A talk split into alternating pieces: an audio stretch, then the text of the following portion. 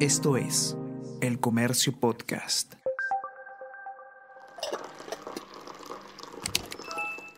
Hola, hola, ¿cómo están? Buenos días, espero que hayan amanecido bien. Está con ustedes Ariana Lira y hoy tenemos... Tenemos que hablar con Ariana Lira.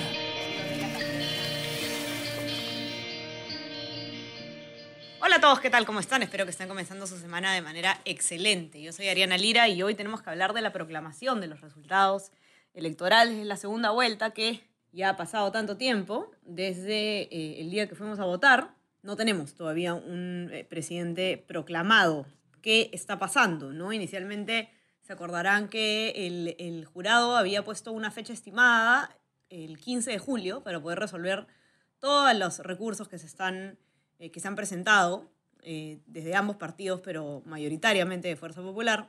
Eh, lamentablemente, fuentes del Jurado Nacional de Elecciones le han dicho al comercio que al parecer esta fecha se va a quedar corta, ¿no? Y que eh, se está proyectando ahora que la proclamación va a ser el día 19 o 20 de julio, es decir, poco más de una semana para el cambio de mando. Tendría eh, quien asuma la presidencia, muy probablemente el señor Pedro Castillo, según todo indica, prácticamente una semana para realizar el cambio de mando. Muy poco eh, amigable para la gobernabilidad, pero esa es la, situación como está pintada en este momento. ¿Por qué está habiendo ese retraso? ¿Qué pasó con la fecha que se había estimado inicialmente? Según el informe que nos presenta hoy día Sebastián Ortiz, periodista de política del comercio, que ustedes lo pueden encontrar en nuestras plataformas, lo que le han dicho las fuentes del Jurado Nacional de Elecciones es que el fiscal eh, Víctor Rodríguez Montesa, quienes ustedes se acordarán quizás que fue designado por el Ministerio Público como representante ante el jurado luego de, de que declinara eh, el magistrado Luis Arce, él está tomando de cierta forma la-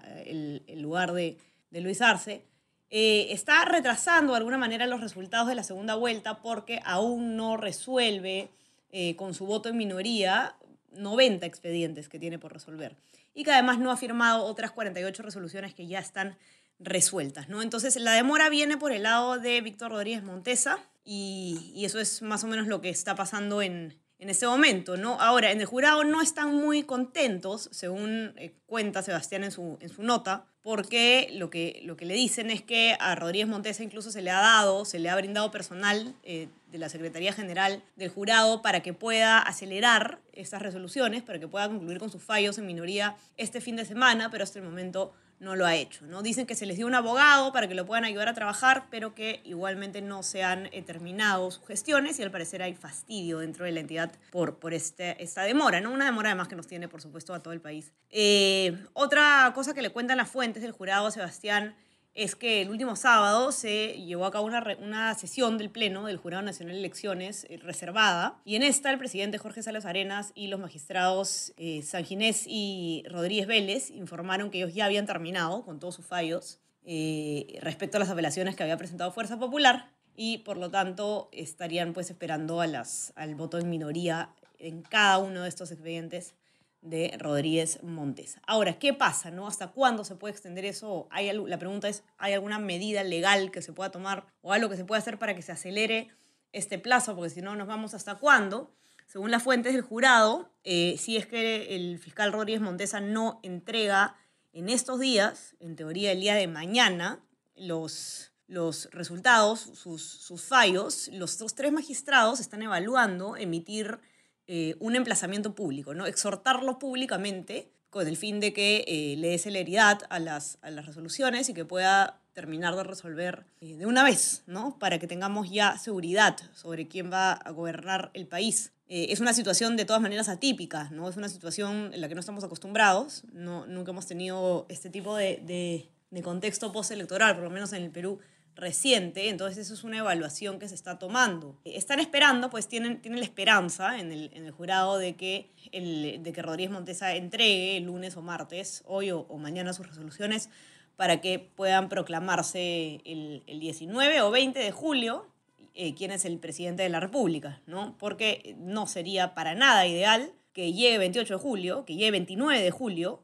y, y no tengamos un presidente proclamado, ¿no? Porque el día 29 de julio Francisco Sa- Sagasti no es más presidente de la República por ley y entraríamos en, un, en una situación muy delicada eh, que se presta pues a muchas arbitrariedades. Ahora, ¿cómo van eh, las cosas? No? en resumen, el Pleno ha resuelto por mayoría el 100% de las apelaciones de Fuerza Popular y por lo tanto solamente se está a la espera para publicar las resoluciones el voto en minoría de Rodríguez Menteza. Es decir, eso tiene que eh, quedar claro. ¿No? El 100% de las, de las, apelaciones de Fuerza Popular ya fueron resueltas. Eh, no es que el, el, voto de Rodríguez Montesa pueda cambiar el, lo, que, lo que se ha decidido. él está votando en minoría Quiere decir que tiene que fundamentar por qué vota de manera distinta y eso es lo que se está esperando. Eh, también han dicho las fuentes que 180 expedientes que representan más del 50 y, aproximadamente el 56% de las causas ya han sido notificadas. Ahora, el comercio ha tratado, Sebastián ha tratado de comunicarse con, con, el fiscal supremo Rodríguez Montesa, pero no ha respondido, por lo menos al momento que estamos grabando este podcast, no ha respondido a, a, a sus llamadas y sus mensajes, así que lamentablemente no hemos podido tener su versión.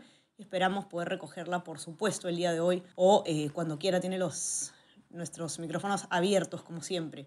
Eh, ahora, José Tello, que es abogado integrante del Instituto Peruano de Derecho Electoral, ha explicado al comercio que, eh, de hecho, el Jurado Nacional de Elecciones, a través de su presidente, sí puede exhortar a Rodríguez Montesa a, que, a que cumpla los plazos. ¿no? Esto en base a un acuerdo del Pleno del Jurado Nacional de Elecciones que se firmó en octubre del 2018. En este acuerdo plenario se establecen eh, criterios para el debate, votación y publicación de los expedientes y en base a, este acuerdo, dice el abogado José Tello, especialista en Derecho Electoral, el fiscal supremo está obligado a cumplir eh, un principio, llamado el principio de eficacia del acto procesal, eh, que quiere decir que se tienen que respetar sí o sí los plazos y las etapas en, en materia electoral. ¿no? Y esta norma, explica José Tello, se tiene que cumplir sí o sí. Este acuerdo del 3 de octubre del año 2018 es un acuerdo que da los criterios que se tienen que aplicar para las sesiones deliberativas de Jurado Nacional de Elecciones lo que se refiere a la resolución de eh, controversias que hace. Por supuesto, porque esto se tiene que cumplir, esto es una norma interna.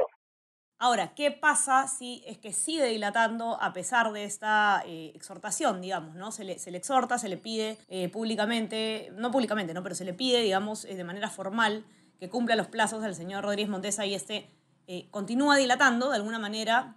¿Hay alguna medida legal que se pueda tomar, digamos, alguna sanción? Bueno, la respuesta, según José Tello, es que no. El presidente lo puede exhortar, ¿no? Pero más que yo exhortarlo no puede tampoco, ¿no? Pero sí puede dejar constancia que está demorando todo. Entonces, para resumir, ¿qué viene después? Eh, una vez que se publiquen el 100% de resoluciones, que esperemos sean los próximos días, por el bien y la salud mental de todo el país también, el Jurado Nacional de Elecciones los envía a los jurados electorales especiales y estos eh, proceden a emitir sus actas descentralizadas y van proclamando resultados, ¿no? cada uno en su jurisdicción. Eh, hecho esto, se esperan tres días para que el acta quede consentida y luego se remite al Jurado Nacional de Elecciones, ¿no? digamos un, un procedimiento legal y una vez que ya pasa esto, el Pleno del Jurado Nacional de Elecciones emite el acta de proclamación general de resultados, que también tiene un plazo que es de tres días para quedar consentida. Entonces, este sería el paso final y este es el procedimiento para conocer ya los resultados oficiales de la segunda vuelta electoral tanto tiempo después de, lo que debería haber ocurrido.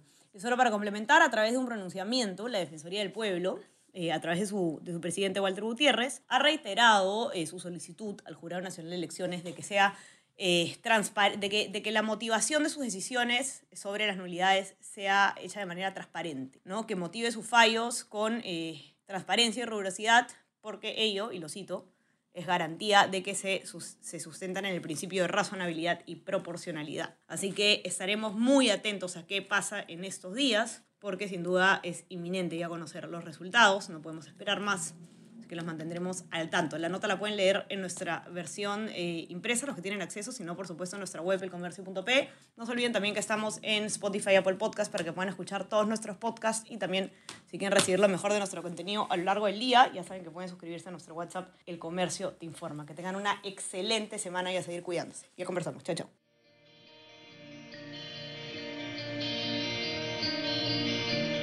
Esto fue Tenemos que hablar